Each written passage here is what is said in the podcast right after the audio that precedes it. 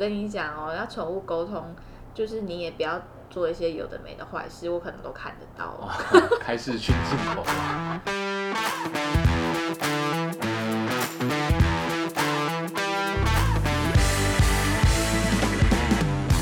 欢迎收听贤妻良母，我是雪伦。我是李叉，跟大家讲，李叉现在已经非常的心甘情愿来录我们贤妻良母的 podcast 的我每一集都很心甘情愿，好不好？因为呢，他前几天都有突然跟我讲说，我觉得我的口条真的变好哎、因为录 podcast 的关系，口条真的变得好很多。刚好有机会上台要去演讲，他一讲就觉得，嗯，好像真的有差。练习的力量，所以他现在都很乐意跟我配合。我原本就很乐意，我只是有点惊讶，说哇，好像真的有效果这样。然后跟大家道歉一下，因为有网友跟我说，他们也被上一集的鬼故事吓到哭。啊，是啊，但是这就是鬼故事的效果，不是吗？你听鬼故事不就是要追求被吓的感觉？没有追求要被吓，就像你看喜剧，你是追求很想笑一笑这样啊。鬼故事啊就是觉得很恐怖，可是不是被吓哭哎、哦哦，太过了是不是？吃太辣了，那就道歉了。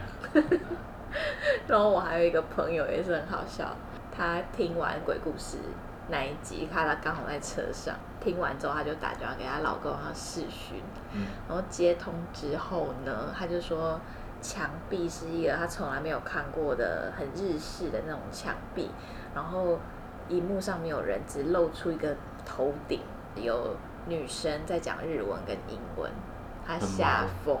他有确定她是打电话给她老公，她有回去看她的通话记录。嗯，我想说，真的很恐怖哎，怎么会有这种灵异事件？而且这么刚好就在，她听完这一集之后，嗯，然后结果后来她就说，回家之后，她就发现她老公是误接，然后因为她老公是日本人，嗯，她刚好在视讯会议，所以有日文跟英文同事的声声音，对哦，墙壁呢是因为他们的镜头照到天花板，所以不要自己吓自己，好不好？就很多时候鬼故事就是在这种误会之下产生。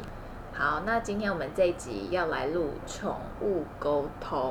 啊，然后为什么会想要录这一集呢？是因为我今天收到一个包裹，那个包裹是从日本寄来的，是之前跟我沟通过的一个网友说他很感谢我，因为我没有收费嘛，嗯，他就特地寄了一大箱的点心，然后还有附个很贴心的小纸条，就说谢谢我啊什么的。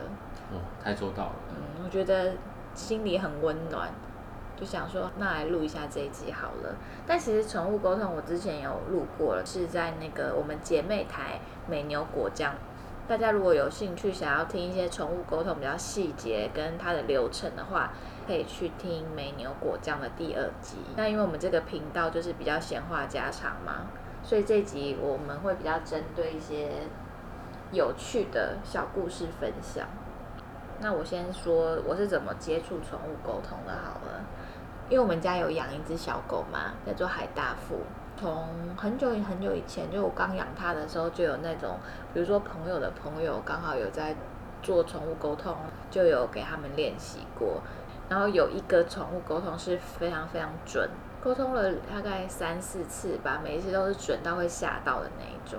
沟通师是在这一两年有开宠物沟通的课，超级有兴趣，然后我就去报名了，嗯，我记得也不便宜哦。好像八千多块吧。哦，因为他是不是说人人都可以宠物沟通？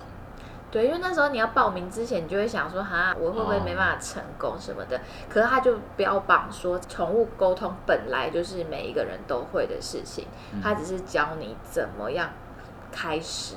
一开始也很怕自己是麻瓜，就是，没有法力。可是去体验的当下，真的是觉得哇，这件事情是真的哎，很恐怖哎。你说真的是真的大家都会吗？对，真的大家都会啊。他的概念比较像是现在很流行的那种冥想，对，因为我原本一开始对宠物沟通也是偏不信比较多。男生都讲啊。对，因为我觉得就像算命一样，大数法则，就是你今年会有车关呐、就每个人每一年都买了车关，只要有开车就有车管。，或者是什么，啊，你进厨房要小心血光之灾哦，按废话，所以宠物沟通也很多会有那种准的跟骗人的，哦，对啊，对。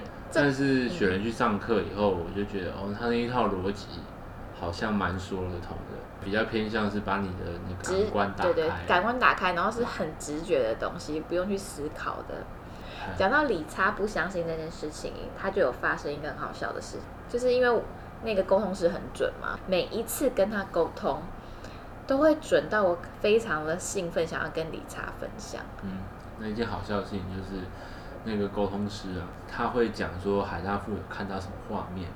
我问他说，我想要问一下海大富对于理查的感想。老师就有形容一下理查这个人，就说他很高哎、然后就说，而且他在家，海大富给我的感觉是他好像会穿同色系的球衣跟球裤。我那个时候是偏不信的，所以我就讲说，我哪会穿同色系的球衣球裤？但我当下是确实是穿了一个绿色的球衣跟绿色的裤子，但我心里是想说，我这又不是球裤，所以不符合同色系的球衣球裤。我觉得他这样子真的是超偏颇。他刚好我，在讲这句话的同时，对，我在讲这句话的同时就发现，哎、我穿着绿色的球衣跟球裤，然后当下我就跟我们室友小脚，我们就互看，然后大笑。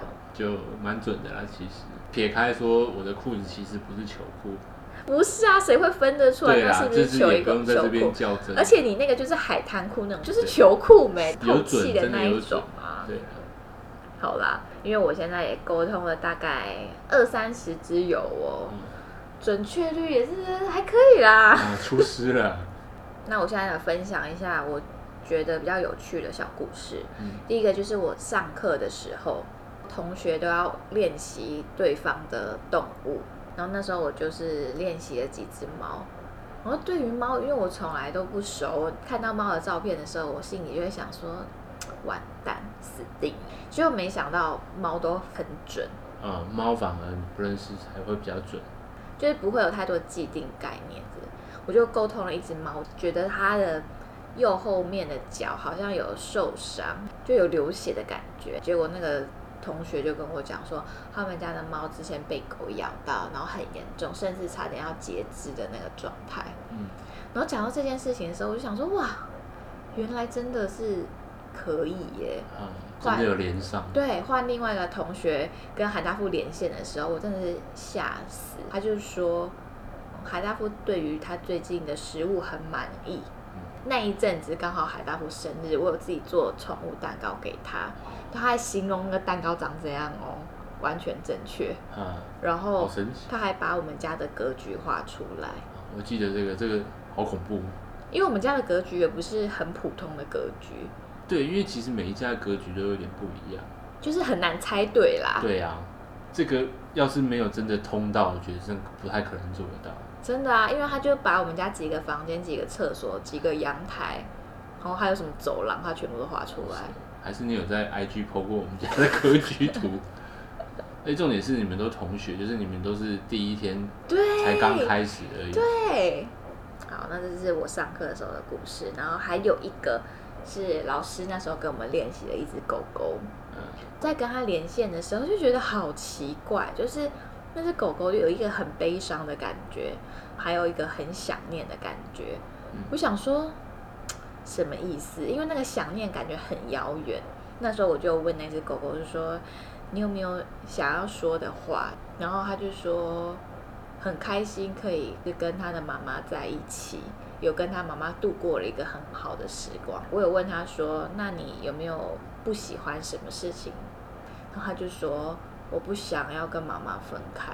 心里就想说，是跟海大富有分离焦虑症吗？就是他妈妈出门，他就是很难过吗？还是说他现在是给别人养？可是我越想越怪，很不对劲，因为就是那个想念是很远，嗯所以那时候我在心里就想说，该不会已经过世了吧？结果老师公布的时候，他就说那只狗是他之前过世的狗狗。一开始都没有跟你们讲。对，有鸡皮疙瘩，而且不是只有我发现哦，其他同学也有觉得说好像是离世的动物。你们那一般都进入状况进入得很快我觉得好像跟当下的环境也有点关系吧，哦，就是你很放松。就跟刚刚讲冥想一样嘛，对对对对对坐，对就是挑某一个时段，或者是说某一个地点，你就可以好好的放松这样。对，所以我在做沟通的时候，我很习惯是家里没有人的时候，我就会躺在我沙发上面，拿着我的小本本，嗯我连音乐都不会放。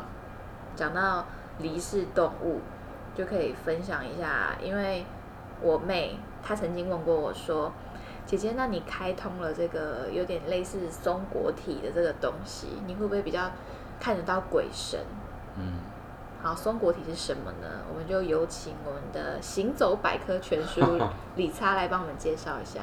嗯，就根据我脑海里面的大量知识以及刚刚的 Google，哦松果体人们称之为第三只眼，它就是一个在大脑里面的器官，但它很特别，是它深埋在大脑里面，但是它还是可以感光，所以就会有人说它可以接受到一些眼睛接受不到的光线，嗯，所以就会有人说可能可以看到鬼神，或者是接受到一些你平常接受不到的电波啊讯息，都是由松果体去接收的。就是接收到不同维度的东西，这样子。对对，就算它没有露在外面，它还是可以接收到这些东西，而且它也可以感光，所以你就算眼睛闭起来，如果你的松果体有在发挥作用的话，其实你还是可以感受到旁边有什么东西。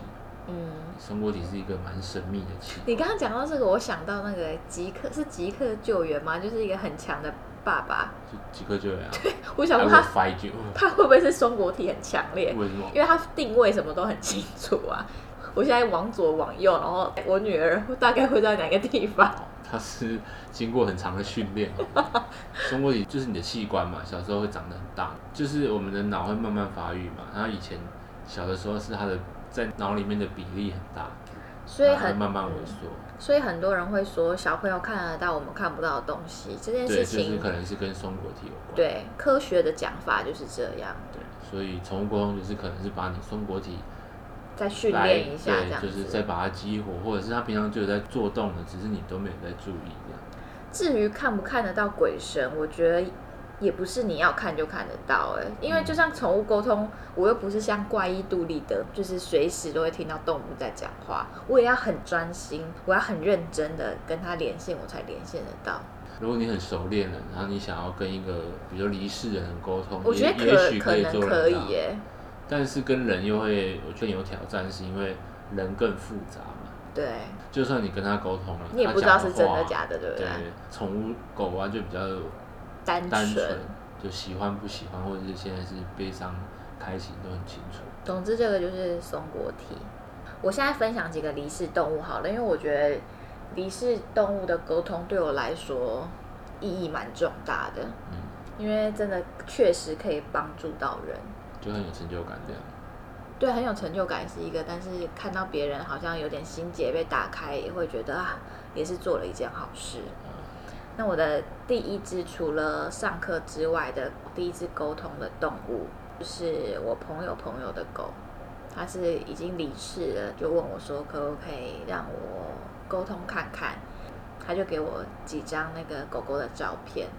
他就问我它好不好，然后我第一个画面就是它很开心，在一个草地上面跳，而且是很雀跃的跳，而那个草地上面都是白色的小花，然后我就这样跟他讲，我说我第一个看到的画面是这样，嗯然后那个主人哦，他就传了两张照片来给我看，他说是这里吗？那个的照片就是绿色的草地跟白色的花，嗯我说对，就是这样的画面。他就说这边是他入土的地方、哎，哇，嗯当下两个人都吓到了。我就鸡皮疙瘩，然后他主人就很激动，我自己也很意外，因为我从来都，呃，应该是说我每一次的沟通，我自己也会让自己觉得好惊艳哦。那只狗有讲到一点，我就是沟通完，我自己也默默的流泪。嗯他就说他这一辈子过得很幸福，可是他唯一一个觉得自己不够好的地方是过世之后，他发现妈妈很难过，常常在哭，所以那个狗狗就说他对于自己让妈妈那么难过，他觉得很沮丧，所以我就跟那个好主体贴哦。对嗯我沟通的时候，我就是泪如雨下哎，然后我就有跟那个主人说，我觉得你可能要往好的地方想，不然你他的狗狗也会觉得希望可以让妈妈的回忆都是他们很快乐的时候好温暖。啊、我跟你讲，狗就是这么温暖。所以这样子就是宠物沟通也会起到一一定的疗效。我觉得对主人是蛮大的帮助啦。第二个离世动物就是我这一次收到日本包裹的网友，嗯好像是听美牛国酱，然后来找我沟通的。嗯，那他的猫咪叫做喵喵。第一个画面很神奇哦，嗯看到一个小女婴的画面，然后就想说，嗯哎、该不会转世了吧？但是你知道我也没那么高端，那我也不知道，还是说他们家可能现在有小女婴，我嗯不确定。主人就说，他一直梦到他第二胎的胎梦是小女生。这个我之前上课的时候有老师有讲到，如果说你做到有关狗的梦的时候，或是猫的梦的时候，就跟转世有很大的关系。所以你刚刚说梦到女婴，就是你觉得这当中的关联是它有可能是转世到它主人那边去，对，有可能。好神奇。因为这个我就可以再分享一下，我那个之前沟通师，他就曾经有分享过，有一个客人问他离世的狗狗现在在哪里，沟通师就说他感觉到是一个好像两三岁的小男生抓额头，说额头很痒，嗯然后他就把这个他看到的画面跟主人说，然后那个主人就说是不是我儿子？但是因为在做沟通的时候，很多时候是主人会去附和沟通师讲的话，嗯所以当下我的沟通师他也不是很相信，就请他传照片来，结果真的是他儿子。因为他儿子说前几天的时候跌倒撞到额头，然后最近在结痂，伤口很痒，所以一直在抓额头。他儿子的那个脸，就是他宠物沟通室的那个画面里面同一个人，这样吗？我觉得画面不会非常清楚，但是他可以讲出两三岁跟额头一直很痒。基本上就是那个人，对，可是你也不确定他是不是转世，或者是说他在旁边看。对哦，对，但是他问他现在在哪里的时候，他是给他这个画面。也是很神奇。好，继续回到喵喵身上，我就看到喵喵在离世之前好像有一直吐，然后主人就说对他好像是因为肾衰竭，所以他过世之前一直嗯有在吐，然后也一直让我觉得他有在等待的感觉。主人就说哦，因为他去日本的关系，所以后面一大段时间猫咪在台湾，他们是没有待在一起要等的。他回来。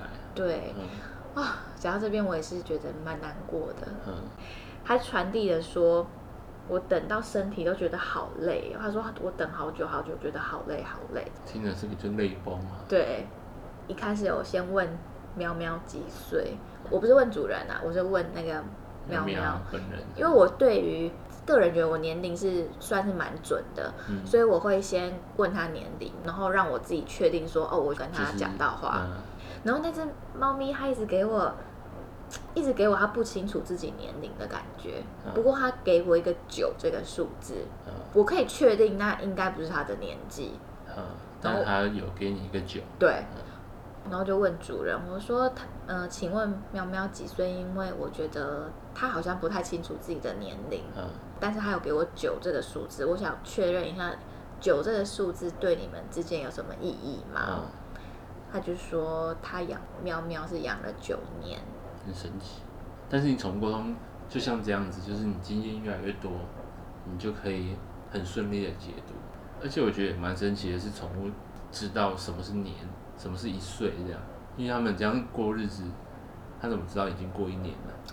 我也不知道哎、可能是他们真的也不知道年，但是沟通的人，你可以去感觉那个时间长度大概是多少，反正你的脑海中就是会有那个数字。嗯。因为我的沟通师曾经也发生一个故事，他就说他沟通了一只狗，那只狗就说他六岁，嗯。然后可是核对的时候，主人就说他七岁不是六岁，可是那只狗就一直说我我是六岁，我是六岁 哦持，他就很坚持，但是沟通师当然也不会去跟他主人说，哎、你的狗一直说是六岁耶，嗯，沟通师有时候也会想说，有可能是我沟通错了，接收到不对的讯息。或者是说狗狗自己的认知错。对，但是我跟你讲，后来很好笑。过没多久，那个主人传讯息说：“老师不好意思，他确定是六岁。我刚刚有算了一下，我自己搞错了，很好笑。嗯，狗比他还要精明，数学比狗差，很可爱哈。而且我刚刚也在想一件事情，是你在沟通的时候可以看到颜色吗？可以。不是有有些人说狗狗是色盲？对啊。但是你在沟通的时候，其实你是可以感觉到绿色、蓝色、红色。可以，所以我觉得没有色盲。我觉得不是，他可能有色盲，但是我看到的是他给我的东西，就很像是呃，我进去他们家看东西的那种感觉，或者是就像那个电脑，它分享荧幕给你这样，那个概念。哦，他看不出来红色，但你看得出来是红色。对，所以我跟你讲哦，要宠物沟通，就是你也不要做一些有的没的坏事，我可能都看得到。哦 开视讯镜头嘛。所以李莎在家，你最好不要给我带有的没的女生回来。我就把小福儿关在房间。好恐怖啊！好，这就是喵喵的故事。然后主人也因为沟通完之后，他的心结就有被打开。然后我自己心里也会觉得，就是蛮感动的。很多主人会不会是有一些，比如说遗憾，或者是没有跟他讲到的话，会带你叫你去帮？有，等下会讲一只。再下来这一只也是李氏动物，它叫做可乐。可乐是一只狗狗。我在跟它做连接的时候呢，我就说你现在在哪里？过得好吗？因为我第一个都会先跟动物打招呼，说我是谁啊？我怎么会出现？因为其实有些动物很谨慎，尤其是猫咪。猫咪通常都会在很远很远的地方看你要干嘛。然后那个画面很可爱哦，就那一只狗，它就趴在冰冰凉凉的地板上，然后就说。我现在很舒服，很凉哦，地板冰冰凉凉的，它觉得很快乐。嗯，然后我就一直连接到说它为什么会过世，感觉它过世的时候就是蛮热的，然后很喘，一直喘，一直喘。然后我就问那个主人，我觉得他好像很喘哎，他是不是有什么器官衰竭？他说对，他是多重器官衰竭，然后过世的时候很喘。嗯，他说啊，有连接到了，然后一如往常的问他几岁。然后那只狗就说十一到十三岁，我想说什么意思？是十一还是十三？我就蛮不确定的，因为通常我对年龄还蛮确定的。我就问他的主人说他今年是十一岁嘛？因为他给我十一到十三岁，他就说他过世的时候是十一岁，到现在是十三岁。哇，好神奇！我会觉得好神奇哦。这个主人他也是因为。他说他婆婆对于养狗这件事情有蛮大的疑虑，所以后面有一大段时间他的狗狗是没有养在家里的。嗯，他对于这件事情他很抱歉。嗯，她希望我可以转达。那这件事情埋在心里蛮久的，他就说请我帮他转达。哦，好想哭哦！我就说妈妈说就是他觉得很对不起你，希望你可以原谅她。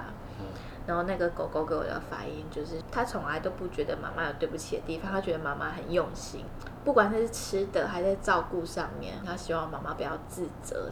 好贴心啊！狗狗真是受不了贴心的小孩。像李差就是你自己讲一下，你不敢看狗的电影，我就完全不敢啊！就狗对你的爱真太纯粹了，都会有一些金句嘛。它的世界只有我愿意等你全世对，看了会难过。所以我都不看这种。我是不看那什么可鲁那时候绝对不行嘛，还有忠犬小八也绝对不行嘛。但是我会看那种玛丽玛丽与我，虽然也是哭到不行，但是就是有可爱的成分。对你前面在看好像蛮温馨的，然后蛮快乐的，那你心里就会想后面一定会走嘛。对。那请问可乐到底是在哪里？就哪里的地板那么凉？就可能生前他很怕热吧，反正他就说他现在过得很舒服。这样可不可以验证说到底有没有天堂啊？我个人相信是有啦，不一定是天堂，但是有一个我们对，就是不同维度的世界，我是蛮相信的啦。好，那接下来也是一个蛮特别的宠物沟通经验，就是我妹的狗。这个特别在哪呢？特别是我妹的狗在美国，电话 电话没有那个时差问题，完全没有。那时候还有朋友问我说：“那请问这样你们是要讲英文吗？” 你其实要讲英文也是可以啦。但你也其实实际没有讲话吧？是用想的啊。你跟他的沟通比较像是，他可以让你感觉到他想传达的，然后我是一个快译通的角色，我只是把它翻译出来的那种感觉，所以不会有语言的问题。你这样讲快译通，可能有些年轻的朋友不知道什么叫快译通。真的假的？会吧，就是再年轻一点，根本就不会用到快译通啊，因为手机就可以用啊。哈，那我的 IG 上面我分享宠物沟通的 Hashtag 还叫雪伦快译通，好丢脸哦。不会啊。你的听众应该还是坐落于跟你差不多年纪。好啦，如果大家想要看我分享的那个宠物沟通的小故事的话，我有分享几只动物在 IG，我的 hashtag 好像叫做雪伦宠物快一通吧，你你们可以用那 hashtag 去看。但是我沟通了二三十只，我目前好像只分享了五只，太懒了。对，而且其实沟通有时候也是蛮私密的事情嘛。对，所以我只会分享一些小小的小故事，好笑的这样子。有趣的，好，那讲一下我妹的狗。我妹的狗叫做贝尔，它是一只黄金猎犬，很可爱。然后我还没有看过它本人，然后我就一开始我就先跟贝尔打招呼，然后就发现它在喝水，然后喝的整个脖子、整个下巴都是水，然后都滴在地板上。然后就跟我妹讲，我妹说：“我跟你讲，它平常就是这样喝水，因为它嘴巴的问题，所以它喝水的时候有一半是喝不进去的。”哦，都是洒在外面。而且你在跟他沟通的时候，他在喝水，是搞不好就是当下正在发生的事。我也不确定哎，他就很雀跃的跟我打招呼，然后很渴，对对对对对，问他说：“哎，你平常都喜欢待在哪边？”他就给我看几个画面，然后都是几何图形的垫子还有毯子，然后我妹就说：“我跟你讲，我们家的毯子跟垫子都是几何图形的。”他就拍给我看，全部都是。很好笑，贝尔就是一只很 open mind 的狗，它就会一直带我四处去介绍，很热情，很热情。然后就给我看了它红色的碗，还有蓝色的球。我说你们家有红色的碗跟蓝色的球吗？他说有，他喝水的就是红色的碗，然后蓝色的球是他最喜欢的玩具。他把他最喜欢的事情都跟我好像就是交交了一个新朋友这样。对，然后我也问他说，那你有没有不喜欢的事情？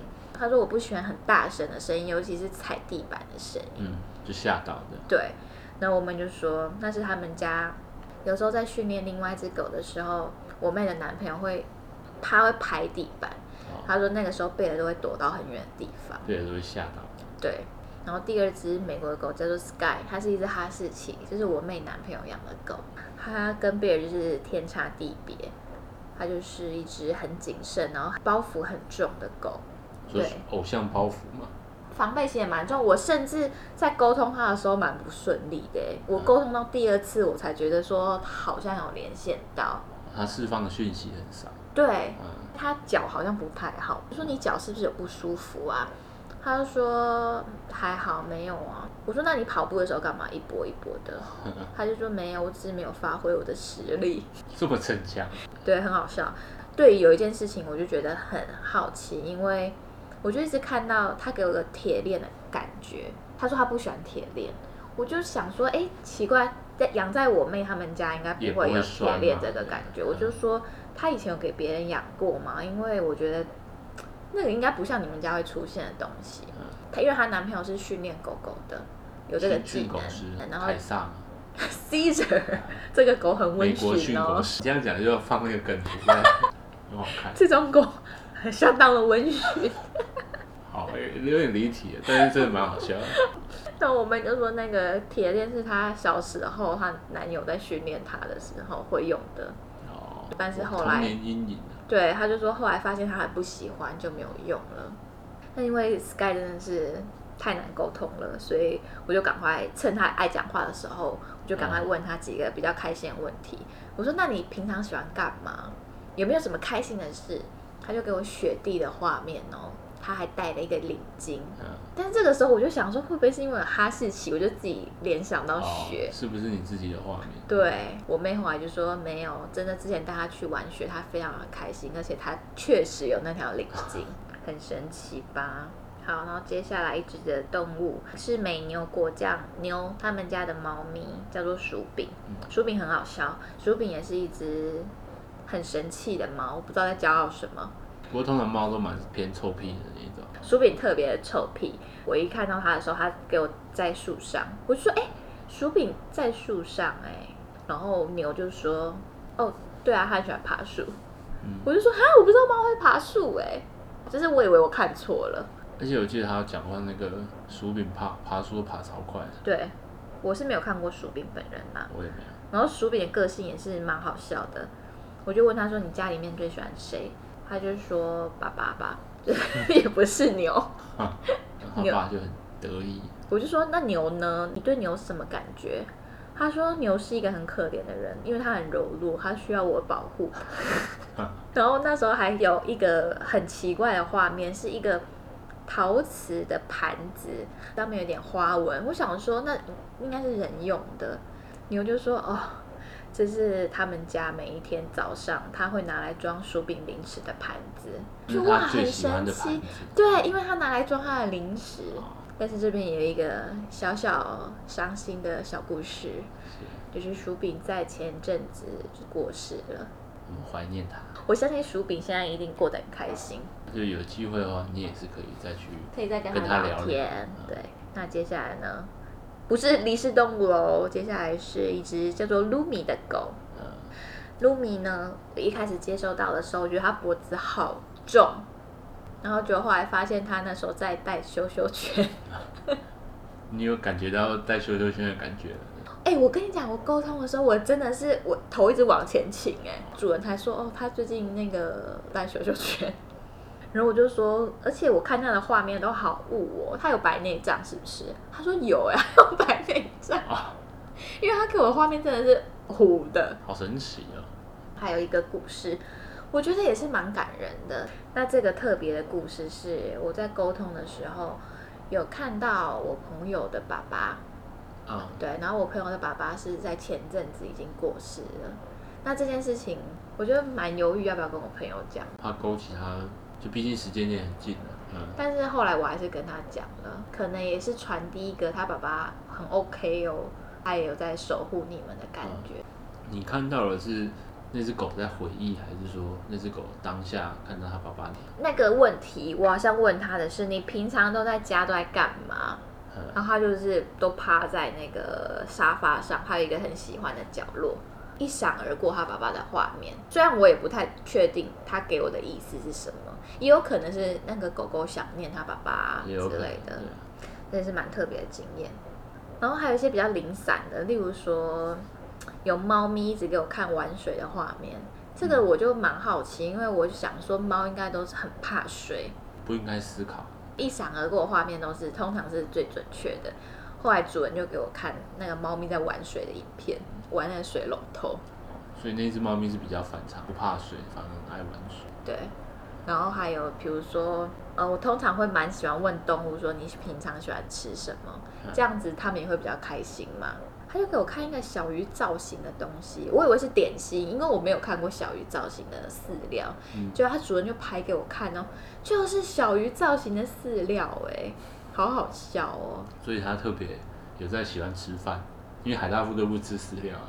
这样沟通也可以沟通出，就是这一款饲料他很喜欢，就不用换。对啊，蛮多主人会问的，问这一题哦对，怕他们吃不惯嘛。还有一个有一只狗也蛮好笑的，是是一只马尔济斯，然后它的主人也是因为生小孩了，就是被冷落的感觉耶。主人说，对，它就是那种被打入冷宫的那种妃子，它给我就很怨恨的感觉哦。好可怜哦。然后可是那只狗很好笑嗯，最后我就问他说，那你要不要跟我说主人可以给你什么，你会比较开心一点？那只小狗它就说，给我多一点食物，我会很开心。趁机敲。竹杠。那个主人就说，他真的只要给他吃的，他就好了。这样可爱对不对不错啦，对啊，就很好打发，我就觉得跟动物沟通、跟他们聊天，其实很好笑哎、蛮疗愈的。就是你会知道每一只动物的个性都不一样。然后这就是我搜集了几个比较有趣、想跟大家分享的小故事。嗯因为我前面都是免费的宠物沟通，但是因为真的太耗费我的时间跟精力，我自己也是觉得压力蛮大的。因为本身是一个蛮懒散的人嘛，别人有求于我的时候，我会想要赶快把它弄好，但是自己又很懒散，加上前一阵子防疫的时候，小朋友都在家里，我也没有时嗯你没有间那种专 moment 可以冥想。对，然后现在还是有很多朋友想要做宠物沟通。理查给我的建议是他觉得我可以收费，对，我觉得你还是要走向收费这条路吧。但是我不是想要认真营业，我只是觉得说，就是如果这个东西是免费的，也不是说珍不珍惜，这就是要让真的想要的人有这个机会可以排到队。对，因为真的太多，加上真的是蛮耗费我的至少你这样花了一整天，弄完可以买杯饮料喝嘛。对我现在的收费就是一只动物五百元，然后沟通之后再付费。如果说你当下有觉得不舒服或是不准的地方，嗯我们就可以立刻停止，就不需要付费。水洗啊，对我也不是真的要拿来赚钱，佛系的沟通啦。所以这个之后如果有兴趣的朋友，我会整理成一个流程表，然后再放到我的 IG。不过说真的，准确度是有一定的准确度啦。我觉得有兴趣了再，或是真的很需要帮忙的，再找我沟通好了，因为就是有一些人或者是想要用测试的方式来做宠物沟通，其实测试就是最不准的事情，因为你的宠物有可能会想要迎合你，宠物一定知道你在想什么，它会不释放讯息。就会说谎嘛。对，有这个说法说宠物其实会说谎，就跟人一样嘛。宠物沟通也只是一个参考啦。如果说他真的身体不舒服，还是心理有问题的话，真的可以带他去看一下医生。因为像那时候海大富焦虑症的时候，我们任何事情都有尝试过。对，先看他检查身体状况，然后再去看比较身心方面的，最后宠物沟通都有做。然后我妹现在是在美国学兽医嘛，然后她还说，等她回台湾要来开业的时候，可以聘请我去他的诊所上班，这样他就不用问他动物哪里不舒服了。也不用做很多精密的检查，就是你问一问就好了。也是要做检查，但是可以，先先辅锁定助啦锁定在一个范围内。这样真的很像怪异都里的哎、但是我们之前去带海大夫去看医生的时候，那个兽医院也有转介宠物沟通师啊，也有配合，他们家的有一个科别啦，叫做对身心科，所以这其实也是可以当一个正式的行业啊。对，那总之呢，如果大家对于这集有任何问题，或者是想要更详细的了解的话，可以先去收听美牛果酱的第二集，有非常详细的介绍，或是私讯我都可以。啊，如果真的有兴趣的话，就私讯你，或者是等你那个办法贴出来嘛。对啊，或是如果想要给我沟通师沟通的话，我也可以给你们他的资讯，行，是真的蛮准的，只是比较贵啦。我记得他哦，一个蛮贵的哦。我之前沟通一格好像我是急件，所以一千八啊，平常的时候好像一千五，等的时间比较久了，他很行啦，超级好。那今天的宠物沟通的奇幻旅程。雪轮快一通就到这边告一段落喽。大家如果有空的话，举手之劳，帮我去我的 podcast 按五颗星，然后留言评论。然后，如果上一集那个鬼故事你还是不敢听的话，那你就点开，然后给它转静音，帮我们充一下那个神点经阅率，神经病！也是不错的哦，好不好？好啦，拜拜。好拜。